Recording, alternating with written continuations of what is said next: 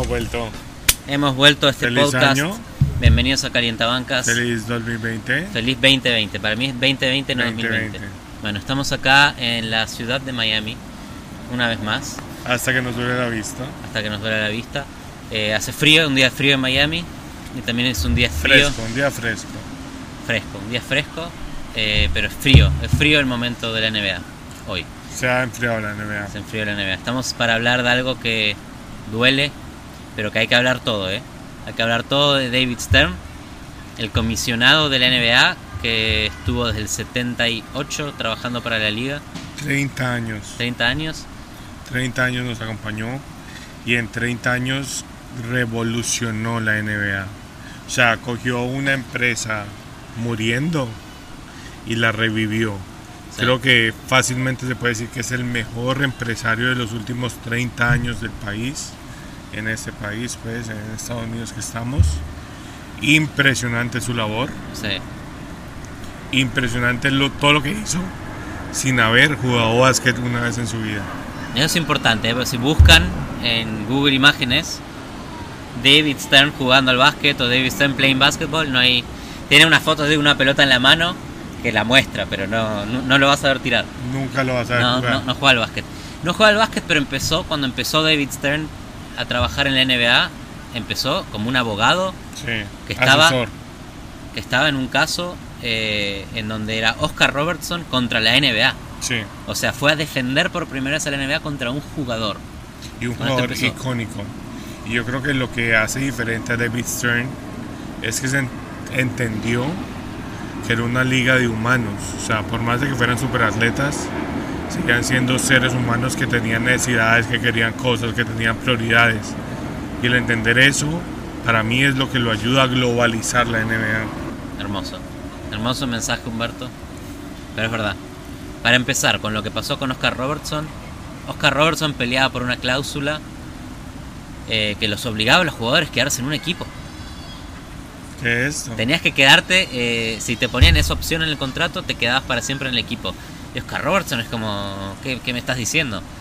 Y David Stern peleó a favor de la NBA en ese caso, pero, en- encontró un, un lugar en común. Y lo que, lo que se dio cuenta es que los jugadores tienen derecho a ser agentes libres, ¿Y qué creo? la- el free agent. Eso es David Stern un inventó, momento histórico en los deportes, no solo para la NBA, sino para el resto de los deportes. Era como nuestros atletas no son simplemente assets, son seres humanos que tienen derechos y privilegios. Y si sos libre vas a donde querés. Y ese fue el principio de convertir la liga, donde la prioridad eran los equipos, a donde la prioridad son los jugadores. Eso es. Ese es el legado de David Stern porque hoy tenemos una, una NBA en donde LeBron lo que las quiere estrellas. lo hace. Exacto. Eh, Anthony Davis lo que quiere principio de eso. lo hace. Exactamente. Entonces, esto es lo que pasó en la NBA. De verdad el jugador cobra lo mismo O sea- que el equipo, pero tiene el dominio, tiene la, la marca. Y la, el poder de decisión. Sí, de quién juega con vos. O sea, LeBron hoy en día está hablando con todo el management de los Lakers acerca de quién van a tradear antes del deadline de febrero. Tranquilamente. sí. ¿Cómo no vas a escuchar a LeBron? Es imposible hoy que no escuches a LeBron. Exactamente. Porque si no escuchas a LeBron, LeBron se va. Esto es el primer legado de David Stern. El primer legado de David Stern. Poder a los jugadores. Primer legado. Y desde poco, porque después lo que hizo fue unir NBA con ABA. Porque la NBA se venía Claro. abajo porque era aburrida. Era un deporte aburrido. Y estaba la ABA que estaba por otro lado, que vos tenías a Julius Erving, a Dr. J, haciendo volcadas, eh, dribbles. sí. Y en la NBA era eh, básquet Boston, era Boston. Boston. Bo- Eh, los Boston se eh, pase, eh, pase, pase. eh. Y la gente quería ver volcadas. Entonces, este man que hizo, vamos a traer el show de nuevo. Y unificó NBA. Segundo legado. de Pero también desde fuera. Pero entonces cuando lo ven desde fuera, hacer todo esto y, y- y ser parte de los que inventaron estos sistemas para, para que funcione, que nos traigamos lo externo. Que empieza a trabajar para la NBA. No empezó como comisionado, pero empezó a trabajar en las oficinas. Y yo creo que eso es importante porque el punto de vista externa le dio una, un punto de vista nuevo. Sí, Porque si vos solo vivís en el mundo atlético, capaz hay estas cosas que no te das cuenta. el, el tipo era un abogado, no tenía nada que ver con esto. Nada No, que ver con... Repetimos, nunca jugó básquet. O sea, marica, no hay una foto de ese man jugando básquet. Es verdad. Y después de que lo contratan como NBA, una de las primeras cosas que hizo, que vos puedes decir el lado humano, es que hizo la NBA comunista. Que ya Eh, hemos hablado de eso en Calentabancas, Inven- ¿no? Es la NBA comunista, es verdad. Inventó dos cosas clave, que para mí son las que hacen que funcione la, la liga como es hoy. Es una liga dentro de todo balanceada, dentro de todo. Capaz que con el poder de los jugadores se fue un poco para atrás. Siempre, siempre hablo del balance. O sea, hay equipos que suben, equipos que bajan, pero siempre. Pero siempre va cambiando, no, no es que un equipo va a ser el líder de la NBA por mucho Claro, tiempo. no hay Barcelona y Real Madrid. Y eso lo hizo con el salary cap, que es límite a la plata que puede pagar un equipo en salarios, y a la lotería del draft. Eso es comunismo. Inventó dos cosas que balancean los poderes. Y aparte, o sea, no solo se inventó un formato, se inventó un show. Porque ver la lotería es un show. Sí. Sí, Ver la, el- la lotería, que no es ni el draft. Es la Ver el- lotería del Ver draft. el free agency es un show. Sí. Entonces, y esto también es el comunismo, darle contenido al pueblo. Es que eso es Darle- un poco lo, lo otro que hace David Stern, que es como es, esa frase que tiene de Disney. la emoción. ¿Cómo es la frase de Disney que me contaste? Que él veía a la NBA como Disney. Ah, claro. Que él tiene personajes. Hay personajes, hay mundos, hay equipos. Y es Disney. Esto es como Disney. Hay historias que pasan en la NBA. Y como Disney, él entiende que lo que tiene que vender es contenido. 100%. Que pensá que a- antes de él, que era Larry O'Brien, el nombre de la copa, Y era. e- esos tipos eran. rígido. Habían, habían si David Stern nació en el 42, Larry O'Brien no sé en qué año nació, pero en una época en donde el marketing y el- la generación de contenido no, no se veía, No no existía. existía eso. Y Larry O'Brien, o sea, en su momento también es una buena labor. Pero David Stern es adelante de su época. El man entendió el negocio en una manera global. Sí. O sea, entendió que esta liga, así fuera una liga del país, tenía potencial en el mundo. Y es donde empezamos a ver la migración de deportistas internacionales hacia Estados Unidos. Sí. Dirk Nowitzki, yes, Ming, Tony, Tony Parker. Parker. Exacto. Sí, y Petrovic un poco antes. Los esto- Gasols. Esto es legado de David Stern. Eso es David Stern. Pero también es un poquito eh, el Dream Team que, que también fue el Claro. acto de él, el Dream Team. Claro. El Dream Team fue David Stern diciendo ahora los jugadores NBA pueden jugar Olimpiadas. Jordan, Pippen, Stockton, Magic Johnson, Patrick Ewing. El mundo ve eso y ves esos tipos jugar y es como, no te va- ¿cómo no te va a gustar el básquet? Y fue como un efecto dominó porque crea ese Dream Team. ¿Qué es lo que pasa? Surge Dirk Nowitzki, surge Manu. O sea, toda esta generación de jugadores que querían venir acá y volverse estrellas también. O sea, el legado de David Stern va más allá de lo que es la NBA, sino lo que es FIBA. Claro, a nivel, a nivel David Stern hizo más para el básquet que la FIBA, Entera. pero seguro. Entera. Pero cuando vos ves a Giannis, que es hijo de nigerianos, cuando ves a Pascal Siakam en la Luka NBA, Doncic, Luka esloveno. Doncic, tenés Doncic es Eslovenia, siempre se jugó el básquet ahí, pero Stern llevó la NBA el básquet a países en donde no se jugaba el básquet. Sí. Pascal Siakam es de Camerún. Eso fue el, el básquet globalizado por Michael Jordan y David Stern. Sí, que empieza con el Dream Team. Porque desde el Dream Team, España empieza a generar jugadores. África, por todos lados empieza a generar jugadores. Toda esta generación de jugadores internacionales viene por David Stern. Sí. Y, y países como Argentina y España que jugaban más al básquet de antes empezaron a a poder equipararse y le, los dos le ganaron a, Y bueno. a Team USA. Los olímpicos fueron en España, entonces mucho más exposición en España. aún, Sí. Que es una locura el básquetbol en España también. Y hablando no de España, también está lo que decías hace, hace un minuto del lado humano de David Stern, Ah, no. que es que él tiene un lado, quizás no sabemos si lo entendió por el lado del negocio y entendió que ser humano era un buen negocio, o lo hizo porque él es humano. Eh, pero por ejemplo en los 90 con, con Magic Johnson y el SIDA, y la libertad que le dio a Magic Johnson para expresarse. Él cambió la narrativa y es algo que ni el fútbol ha hecho. O sea, con el poder del fútbol y toda la trayectoria del fútbol, aún no han llegado al punto en que la NBA está de No, el de fútbol, el inclusión. fútbol hay racismo todas las semanas. racismo, discriminación. La NBA rompió barreras desde que empezó. Y yo creo que también parte de su legado es poner a Adam Silver en de, De sucesor de, de sucesor. Porque Adam Silver es aún más progresivo. Lo primero que hizo Adam Silver apenas arrancó fue eh, eh, banear de la NBA a Donald Sterling, que era el dueño de los Clippers, Difícil. que había hecho unos comentarios racistas y los jugadores se protestaron. Tres días duró, ¡pam! Baneado para toda la vida de la Y NBA. ha tenido que lidiar con la controversia de LeBron este verano, con los comentarios. O sea, le ha tocado duro también porque. Le sacó un All-Star Game a Charlotte, que después se lo devolvió. Sí, Es un negocio al final del día, ¿no? al final. Pero entonces, y ha lidiado bien. En poco tiempo le ha tocado una tormenta de cosas. Y yo creo que trae todo ese legado. Es que antes de Adam Silver ser comisionado de la NBA, trabajó con, con Stern como 10 años. Exacto. O sea, Stern hacía la primera ronda del draft y Adam Silver hacía la segunda. Entonces anunciaba a Gobert, que creo que fue de segunda ronda. Y eso, Y eso es lo lindo también. El- todos los, los apretones de manos de Adam Silver. O sea, hay del jugador que te guste, Todo están. todos dándole la mano a David Stern. Sí. Ahí están. Bueno, menos Doncic, ¿no? Porque ya es más... Es, Ya, era Silver. Siguiente generación. Pero. Pero David Stern hizo la NBA lo que es hoy. Se inventó la lotería del draft, se inventó el, el free agency, se inventó el salary cap, eh, se inventó el torneo de volcadas. Imagínate. El, El point o escuchó, contest. escuchó de alguien, hagamos un torneo de volcadas y dijo, Va, dale, O sea, lo aprobó. Point contest. adentro. Bien, ahí va. O sea, el show. O sea, si hablamos, que es lo que entendió muy bien, un deporte tiene que ser entretenimiento.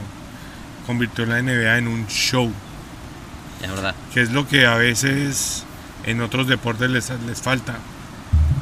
El show de la NBA. Y otra cosa que no podemos olvidar es, sin David Stern, vos y yo no tenemos equipos.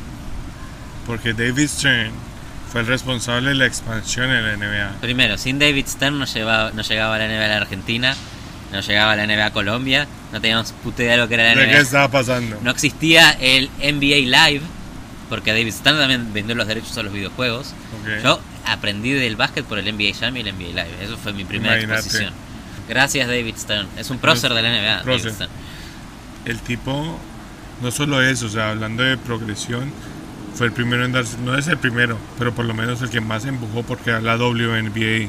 O sea, darle un espacio también a las mujeres en, en el mundo del básquet. Obviamente es una inversión a largo plazo lo que decía hacer, porque siguen yendo a pérdida, pero le siguen poniendo plata, cada vez tienen más rating, cada vez tienen más espacio en la tele, dan más partidos en vivo. Los jugadores de la NBA hablan de la WNBA, entonces Sí. esto es David Stern apoyando en un proyecto que sabía que era lo correcto y que te iba a dar frutos y va bien. en 10, 15 años. ¿Y cuántos años seguidos llegan las mujeres de Estados Unidos ganando el oro olímpico? Sí. O sea, es un proyecto que de verdad es legado de David Stern y muchas cosas más. O sea, el hecho de que en todo el continente hayan escuelas de desarrollo de la NBA, David ¿Verdad? Stern. Pero tiene cosas que no son completamente buenas. Claro, A ver, cuando hablamos de que nos dio el Miami Heat, nos dio a los Hornets, que son nuestros dos equipos, hoy los Pelicans, expandió el básquet, inventó, anillos, ¿no? inventó equipos, pero también tiene cosas como haber movido a los Sonics de Seattle y transformarlos en los Oklahoma City Thunder y matar un e- mató a un equipo que tenía hinchada de hace 50 años. Sí, Y eso creo que le dolió, porque después de, de que haya pasado eso con los Sonics, se traumó de los relocations, de que los equipos se mueven de ciudad, y cuando el dueño de los New Orleans Hornets estaba vendiendo, nadie lo quería comprar al equipo, era un equipo que no valía nada porque era malo. La NBA, David Stern dijo, todos ustedes, 29 dueños de equipos, van a ser un poquito dueños de los Hornets. El- comunismo. comunismo. Eso es puro comunismo. Y llegó al punto en donde David Stern interfirió en un trade porque Chris Paul se iba a los Lakers. Ajá. Y él no aceptó el trade. O sea, el trade estaba aprobado por el general manager de los Hornets. Y David Stern dijo, no, ese No. trade no se hace. Y Chris Paul no se va a ir a los Lakers. Y después terminó en los Clippers. Pero David Stern fue... Comunismo. Pero, o ¿Cómo sea, también entendió el balance que necesitaba la liga. O sea, si volvés un super equipo de ese tamaño, no iba a pasar nada. Igual pasó, porque igual tenés a LeBron haciendo el decision y uniéndose con Wade y Bosch. Igual pasó. Igual tenés a Kevin Durant Claro. a los Warriors. Igual pasó. Esto es lo que él generó en su, en LeBron ganó 2 de 4 con el Heat. Perdió con los Maps, perdió con los Sports. Los Sports siendo un equipo históricamente bueno. O sea, teniendo los mejores récords de la historia. Sí, sea, no fue, o sea, no fue desbalanceado. es verdad. Siempre se mantuvo el balance en esos 5 años, 4 años. Igual hubo competencia. Siempre, o sea, nunca era predecible lo que iba a pasar. Es verdad. Bueno, el lado comunismo, pero de verdad se traumó con, Claro. con el movimiento de los Sonics. Y cuando los Hornets deciden vender a un equipo, a un dueño, eligieron a, a Benson, que es el dueño, o murió el dueño de los Pelicans, es de Nueva Orleans. No le iba a vender a alguien de otro lugar para que lo mueva a su ciudad, que fue lo que pasó con los Sonics. Claro. Cambió el dueño, un dueño de Oklahoma, y, a los dos años se mudaron a Oklahoma. Que esto es lo que David Stern peleó, que el dueño no sea el que tenga el poder, que sean los jugadores, que sea Mickey Mouse y Goofy, no que sea Walt Disney. Claro.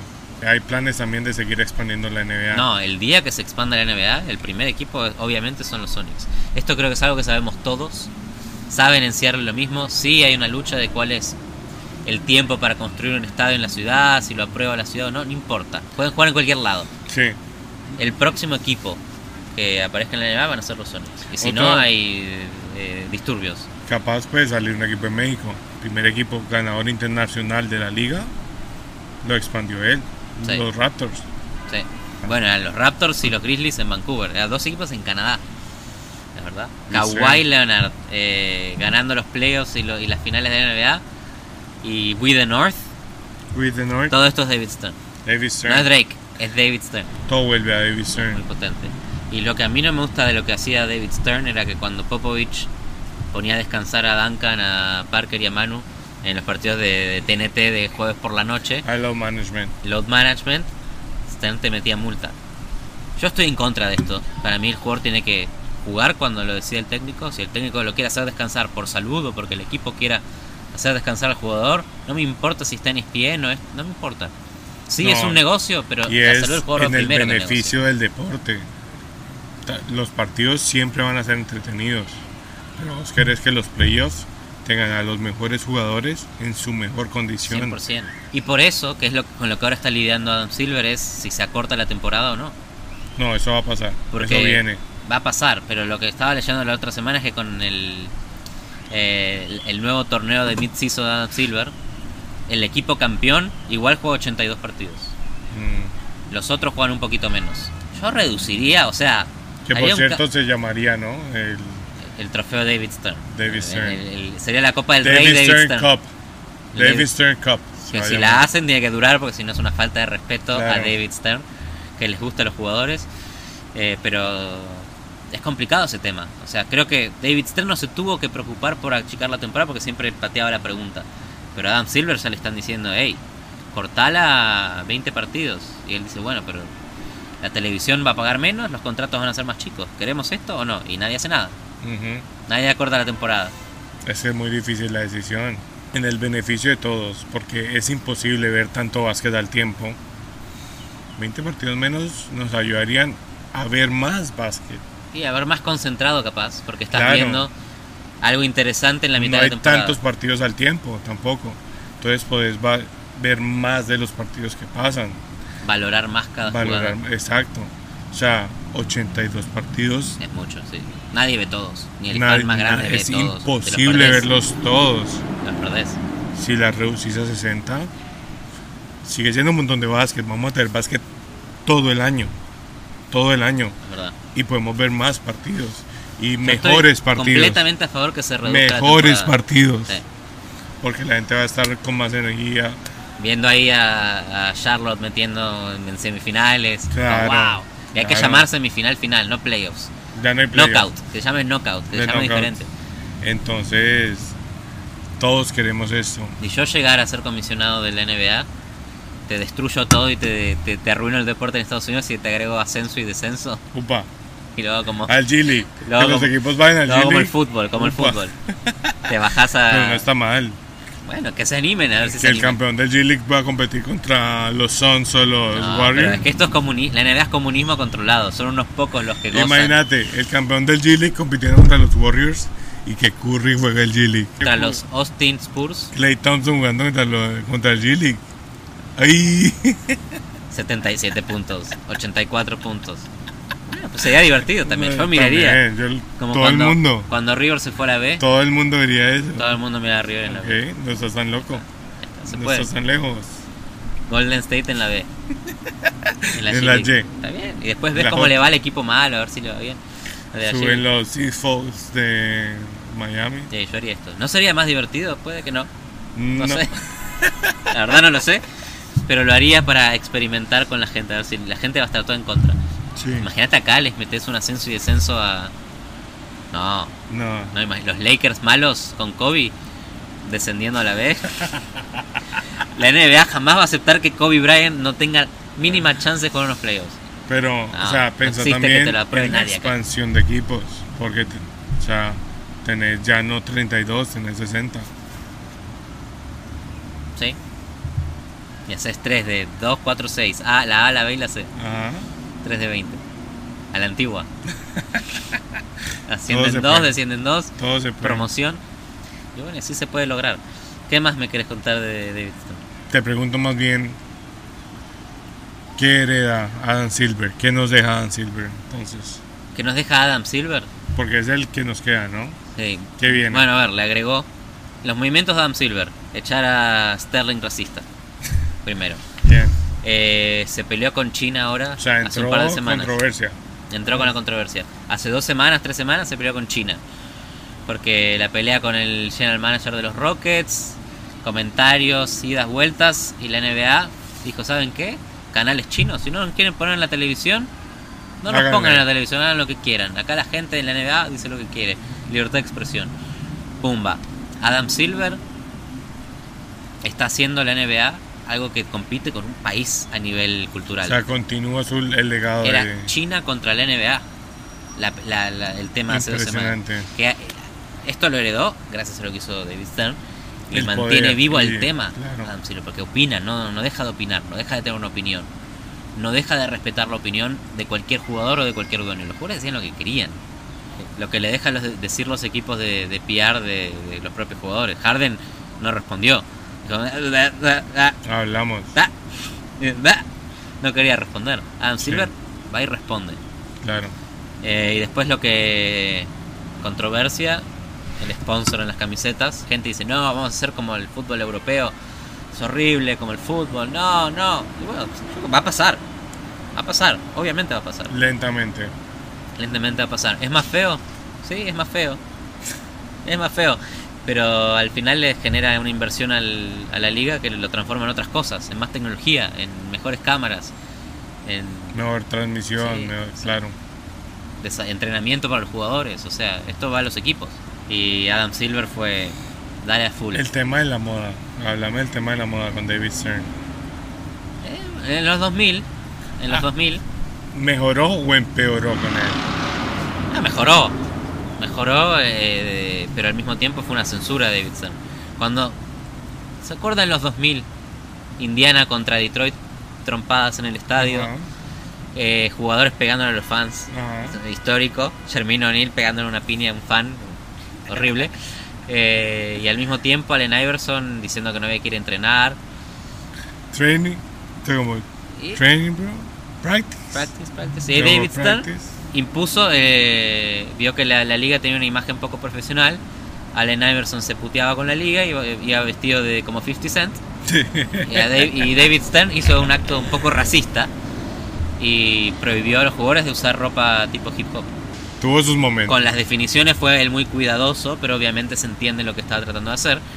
Eh, pero al mismo tiempo generó algo incontrolable, que es que la moda cambia. Eh, Y ir elegante como definición cambió. ir elegante cambió y tenés a Russell Westbrook hoy siendo la figura de streetwear del mundo. Exacto. Y Harden él va también. O sea, Harden también va los Houston. Rockets siendo líderes de la moda en el mundo. Ellos van como quieren. Y la regla quedó desactualizada. ¿Y sabes qué, Stern?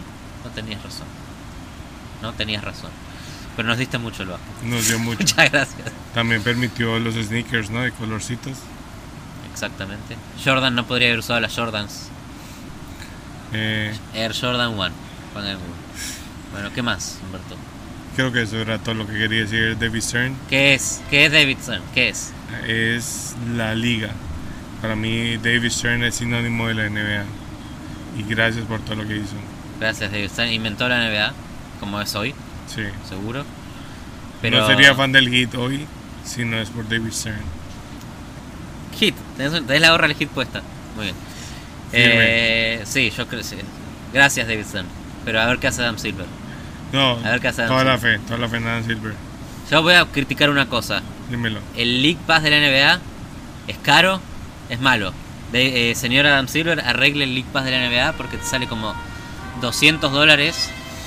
Y si estás en Estados Unidos, no podés ver por internet al equipo de tu ciudad. ¿Por qué? Porque el poder lo tiene el canal de cable. Basta, David Stern. Poder a Basta la de gente. esto. Démosle el poder a la gente. Que el League Pass se pueda ver todo, todo lo que vos quieras. Así disfrutemos del básquet.